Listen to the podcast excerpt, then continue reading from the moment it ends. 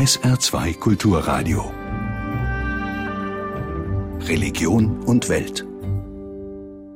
Der frühere Ratsvorsitzende der Evangelischen Kirche in Deutschland, Wolfgang Huber, sieht eine Kultur der Selbstgerechtigkeit in Deutschland. Man schließe sich im Konkon der eigenen Überzeugungen ein, bleibe unter Gleichgesinnten und pflege seine Vorurteile. Mit diesen Worten wird Huber in der Wochenzeitung Die Zeit zitiert. Wolfgang Huber feiert heute seinen 75. Geburtstag und wir haben Gelegenheit, mit dem Theologen, ehemaligen Bischof der Evangelischen Kirche in Deutschland und einem Vordenker in ethischen Fragen zu sprechen. Guten Tag, Herr Huber. Guten Tag, Herr Hofmann. Was empfehlen Sie denn, um der von Ihnen kritisierten Kultur der Selbstgerechtigkeit Einhalt zu gebieten? Ein Vorschlag, den ich mache, ist, sich mindestens einmal im Monat die Frage zu stellen, wann man das letzte Mal seine Meinung geändert hat wann man das letzte Mal durch ein Argument eines anderen sich hat überzeugen zu lassen. Einmal im Monat sich die Frage zu stellen, ob man eigentlich die Position eines anderen nicht nur in ihren Schwächen, sondern auch in ihren Stärken erkennt, ob man sie selber so formulieren könnte, äh, dass man die guten Seiten dieser Position, die nachvollziehbaren Seiten dieser Position auch selber darstellen könnte. Das sind praktische Vorschläge, die ich mache, um aus dieser Selbstbezogenheit, dieser Isolierung in der je eigenen Meinung herauszukommen. Wie konnte sich diese Kultur Ihrer Meinung nach entwickeln? Ja, also eine solche Kultur ist ja immer naheliegend, wenn es Prozesse der gesellschaftlichen Polarisierung äh, gibt. Und durch einen solchen Prozess gehen wir auch in Deutschland, wenn auch bisher zum Glück, Gott sei Dank, in einer gemäßigteren Form als in anderen Ländern, nehmen wir das Beispiel der USA. Und insofern äh, denke ich, wir haben in Deutschland auch noch Möglichkeiten, äh, die Stärke von Zivilgesellschaft auch darin zu zeigen, dass diese Zivilgesellschaft ein Ort des Dialogs ist. Welche Rolle müssen die Kirchen, muss Ihre Kirche in dieser Debatte übernehmen? Die evangelische Kirche ist stolz darauf, ähm, das Christentum pluralismusfähig gemacht zu haben oder dazu beigetragen zu haben. Sie ist stolz darauf, dass sie auch durch eine innere Pluralität, also einen lebendigen Dialog geprägt ist. Und das muss sich auch daran zeigen, dass sie selber in ihren eigenen Reihen, aber dann auch in die Gesellschaft hinein diesen Dialog fördert. Sie als Sozialethiker, als Mitglied im Deutschen Ethikrat haben sich auch immer wieder besorgt darüber geäußert, wie die Kirche mit rechtspopulistischen Strömungen umgeht. Was sind da Ihre Kritikpunkte? Ja, mein wichtigster Punkt ist äh, der folgende. Natürlich muss man rechtspopulistische Positionen ganz klar kritisieren und sich von ihnen abgrenzen. Aber die noch wichtigere Frage ist, wie kommt es eigentlich, dass Menschen für solche äh, Positionen anfällig sind, gerade auch in Deutschland anfällig sind? Und dann muss man die Frage stellen, was sind eigentlich die Befürchtungen, die, die Ängste, die Bedürfnisse der Menschen, die sie dazu veranlassen, sich auf einen solchen Irrweg zu begeben. Und das ist doch die viel wichtigere Frage. Auch die Kirche muss sich dieser Frage äh, zuwenden, denn sie behauptet ja zu Recht, dass man zwischen der Person und ihren Auffassungen unterscheiden muss. Also müssen uns die Personen interessieren. Wir müssen nicht nur die, die Auffassungen ähm, kritisieren, sondern wir müssen die Menschen ernst nehmen und fragen, was geht in ihnen eigentlich vor. In welcher Weise kann das Positionspapier der evangelischen Kirche zu Flucht und Integration in dieser Debatte hilfreich sein?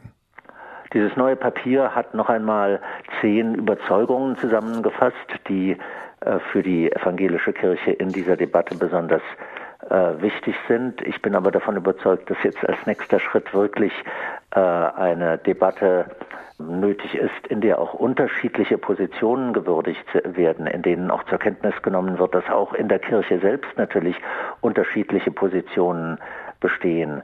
Die einen neigen dazu, von vornherein mutige Schritte für unmöglich zu halten, weil wir das doch nicht schaffen können. Und die anderen äh, vertreten eine äh, Ethik des Erbarmens, in der sie behaupten, dass alles möglich ist und uns, wir uns alles vornehmen müssen. Die Wahrheit liegt in der Mitte. Wir müssen humanitäre Herausforderungen sehr, sehr ernst nehmen, aber wir müssen gleichzeitig uns daran orientieren, was wir tatsächlich für die Menschen tun können und nicht nur, was wir proklamieren. Ihr Nachfolger als Ratsvorsitzender der EKD, Nikolaus Schneider, hat Sie mit den Worten gewürdigt, Sie hätten den deutschen Protestantismus repräsentiert und geprägt wie kaum ein anderer Ratsvorsitzender. Was sagen Sie dazu? Das Großartige an dem Amt ist gerade, dass jeder es auch mit seiner Persönlichkeit prägt und deswegen liegt es mir eigentlich sehr fern, Ratsvorsitzende miteinander zu vergleichen.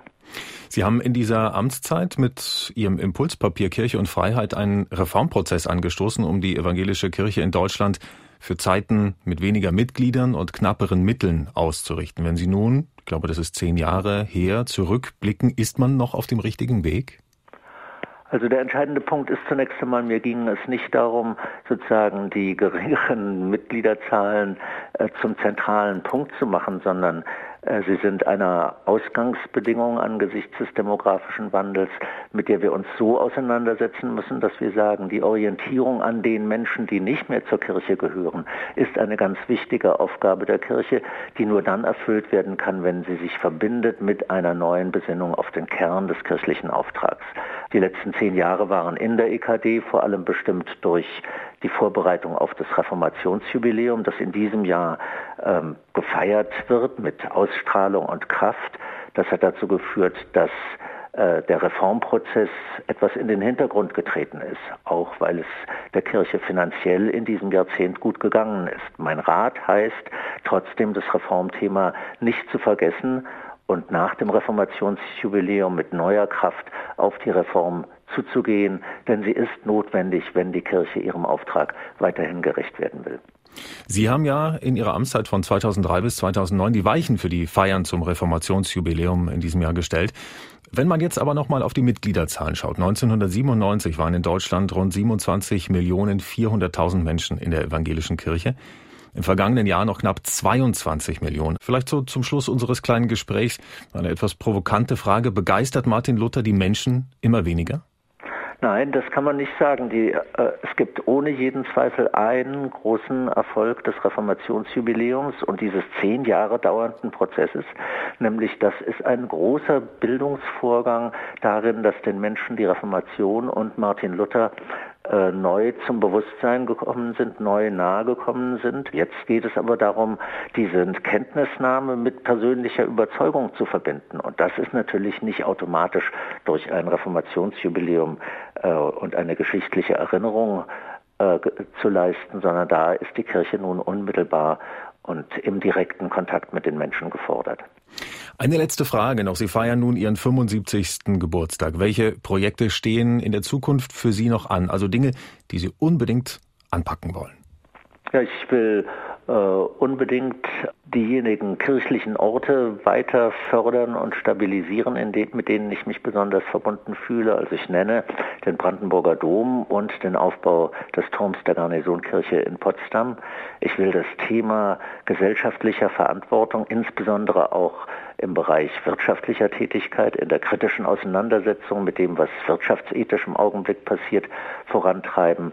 Ich will die großen Herausforderungen durch die wissenschaftlich-technische Entwicklung, also Bioethik ähm, und Digitalisierung meinerseits begleiten. Das sind große Themen und ich will der Theologie Dietrich Bonhoeffers treu bleiben, die mein Leben bestimmt hat.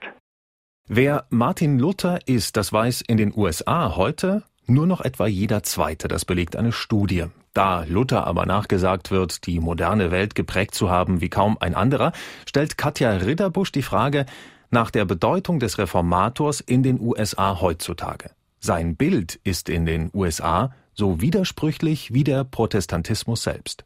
Why don't you give glory to the Lamb of God? Worthy is the Lamb of God. Oh, der Gottesdienst nähert sich dem Höhepunkt in der Atlanta West Pentecostal Church, einer der größten Pfingstlerkirchen im Süden der USA. Unter grellem Scheinwerferlicht fegt der Prediger über die Bühne wie ein Rockstar. Die Gemeindemitglieder strömen nach vorne, reißen die Arme in die Höhe. Zungenrede, Tanz und Anrufung des Heiligen Geistes. Der Pfingstler-Gottesdienst scheint in Stil und Inhalt weit von dem entfernt, was man gemeinhin mit Martin Luther und der Reformation verbindet. Pastor David Jury sieht das etwas anders. I think there's a low connection on a day-to-day church life for most of our members. Uh, Im täglichen Gemeindeleben der Pfingstkirchen gäbe es zwar kaum eine Verbindung zu Luther, sagt Jury, ein drahtiger junger Mann, der jetzt nach seiner dramatischen Predigt gelassen in seinem Büro sitzt. Luther nailed his thesis to the door Aber Luther habe seine Thesen an die Tür genagelt und einen mutigen Schritt gegen die Herrschaft der Kirchenführer getan. Er habe eine klare Linie gezogen und deutlich gemacht, die Bibel steht für sich selbst. Davon profitiere auch seine Kirche, sagt er bis heute. Für Gemeindemitglied Christy Brock zählt vor allem, dass Luther die Bibel in die Sprache des Volkes übersetzt hat.